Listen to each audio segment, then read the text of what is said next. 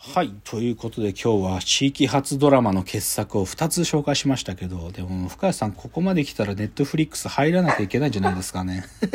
毎週気になるのが溜まってきちゃってちょっと傾いてますそうだよね。ネットフリックスは本当に充実してますね。もう、いやもうぶっちゃけこう、なんか、正直僕はだから恥じましたよ。これを知らなかったことをね。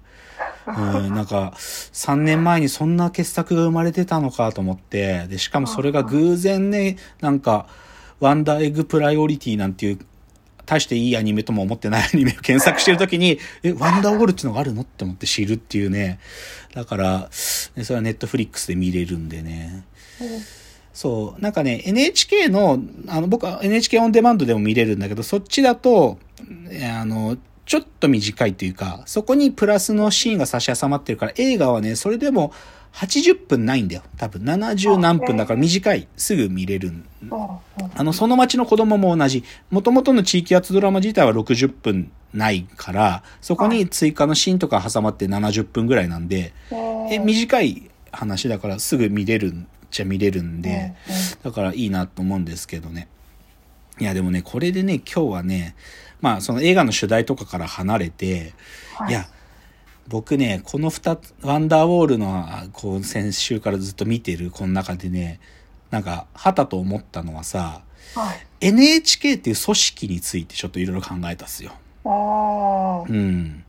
いや、それこそ僕は会社のさ、なんていうか、テレビの企画とかで NHK しょっちゅう行ってたんですよ。最近あんまりもう行かなくなっちゃったけど、一緒に番組作ってる時とかもしょっちゅう渋谷の NHK まで行って、はいあの、やってましたけど、ぶっちゃけその経験から言うと NHK っていう組織はじど、鈍重で嫌な会社だなってつどつど思ってたんですよ。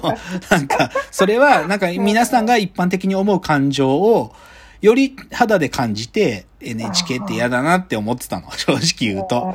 なんだけど、実はさ、このワンダーウォールとかその街の子供の監督の人って、あのね、その NHK ローカルの社員の人が監督やってんのよ。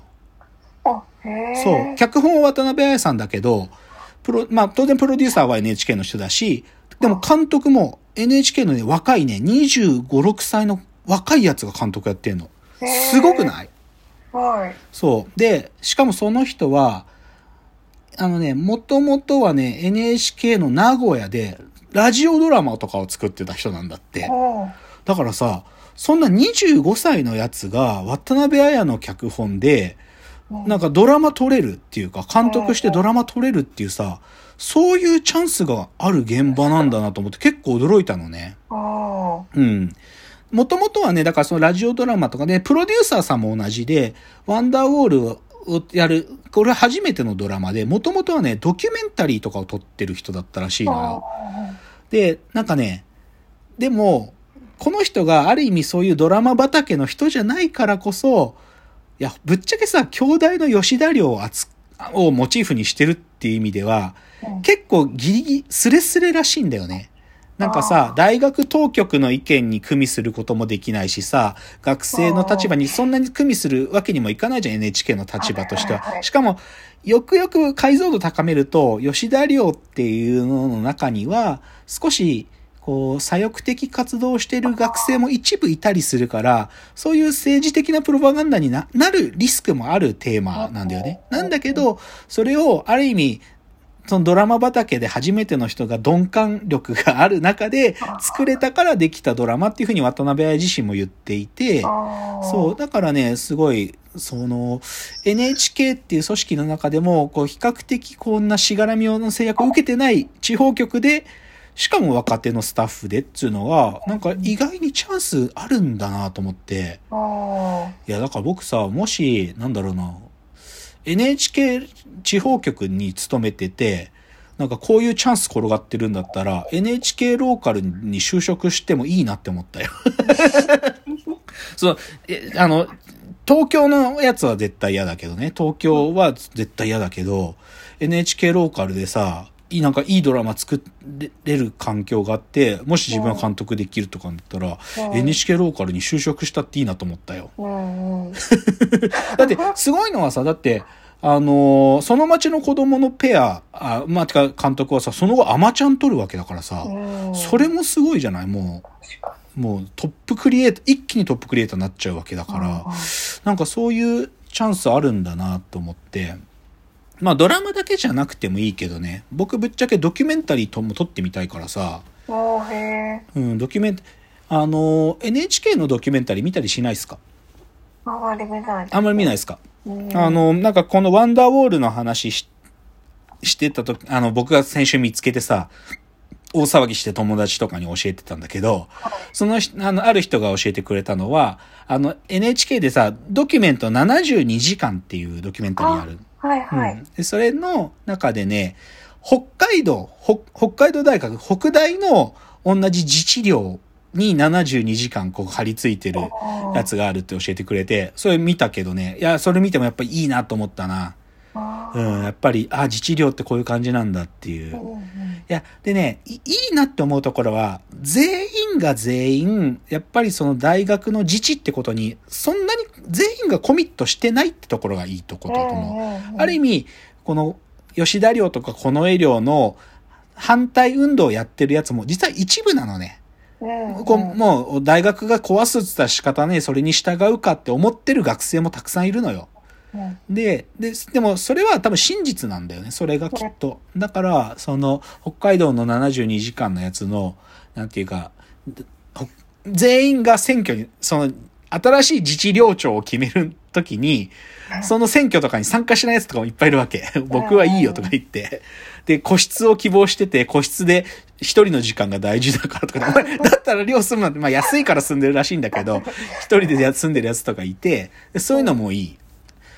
だからなんか、あちなみにね、そう、吉田寮の写真集見て知ったんだけど、はい。吉田寮ってね、こう、こう、き北から南に3棟、こう、そそのせ自分たちの住居棟があるんだけど、はいはい。その北、北、真ん中、南の北棟はね、その、はい。優秀な学生じゃないと入れなかったなって昔。で、そこからは京都の街並みがちょっと望めるとこにあって、そこら辺に住むより、なんていうかな、すごい、こう、ハイソに住む人たちがいたくさん住んでた場所で、で、実際写真集見ると、綺麗に住んでるやつとかもいっぱいいるのよ。なんか、ぐ汚いごちゃごちゃのこたつがあって、はいぐちゃぐちゃの部屋とか、大概がそうなんだけど、綺麗に住んでる人とかもいて、部屋をなんかカフェみたいにしてるやつとかもいるのよ。みんながコーヒーが飲めるようにみたいな。だから、まあさ、すまあ、でもそういう住み方もさ、あの、人によってはいろいろなところがまたいいなと思うんですけどね。うんえ、でも深谷さん、東北大の寮入りゃいいじゃん。綺麗な方の寮にあの管理人とかいるタイプの寮に住んでますねあ、あ、そうなの？はいあす留学生とかと一緒にあ、それはいいね。はいじゃあ管理人さんが、じゃあご飯も出てくる量、え、今も住んでるの？ご飯は自分で作るあ、ご飯は自分で作るタイプ。なんか掃除とかしてくれたりなんかその他諸々の管理とかをしてくれる。え、今も住んでんの？あそうです。いいね。なんかそういうことになっちゃって。へえ、いいじゃん。で、外国、外国の留学生とかもいるんだ。はいそうであ、すそれ最高じゃん。面白いです。あ、いいね。はい。羨ましいな。寮住みてえな。いや、もうぶ、寮ってううんん、寮住みたい。はい。うん。いいですよね。でもこの寮に住みたい感情と、なんか僕ね、一緒にしてほしくないのはね、シェアハウスに住みたいっていう感情とは一緒にしてほしくないな。僕シェアハウス絶対無理やもん。いや、どうどう違うっていうか。いやなんかさ、うん。なんていうの、はい。シェアハウスってさ、どこかこう、ちょっと、最近の言い方だとさ、都会的な匂いをまとうじゃない、あーシェアハウスって。うんいや、なんかそうじゃない。なんかもう、もっと汚い生活っていうか、なんかそんな、せ洗練された都会的住み、なんか、いわゆるテラスハウス的な感じじゃない。なんかあんな洒落たもんじゃなくて、もっとこう、汚らしい、その、やっぱり、こうね、ででも、それってもう学生じゃないとできないのかななんか、いい大人がそんな生活もう一回したいっつっても、なんか違うのかもしれないけど。あ、そうなんだ。でも寮住んでるのか。それ羨ましいな。はいへえうん。え、男女がいる寮なんですか？あいますけど、その階が違うっていうか、あ、分かれてる。あかそうなんだ。へえ。そっか。羨ましい。すごい。そうなんだ。え、でも東北大も自治寮はあるの？さっきもう一回調べたらなんか、昔あった。あああるっぽい。あ、そうなんや。はい、学生寮。いや、羨ましいな。なんかもう、寮に入るためためだけだったら大学戻ったっていいなんて思う。寮がロマン。うん、すっごいいいと思う。いや、でもとにかく今日ワンダーウォールを紹介しましたんで、ぜひ皆さんですね、ワンダーウォール、あのーいろいろネット見るとね、いろんな情報転がってるし、あの、音楽もいいんで、ぜひですね、皆さん見ていただきたいなと思います。今日は、なんか、昔からあったストックというよりか、本当に私が知りたてほやほやではずいんだけど、あのぜひおすすめしたいということで、ワンダーウォールを紹介しました。じゃあまたですね、感想や、えーご意見など、フォームから送っていただけると嬉しいです。じゃあ本日お別れのお時間がやってまいりました。わーわー言っております。お時間です。さよなら。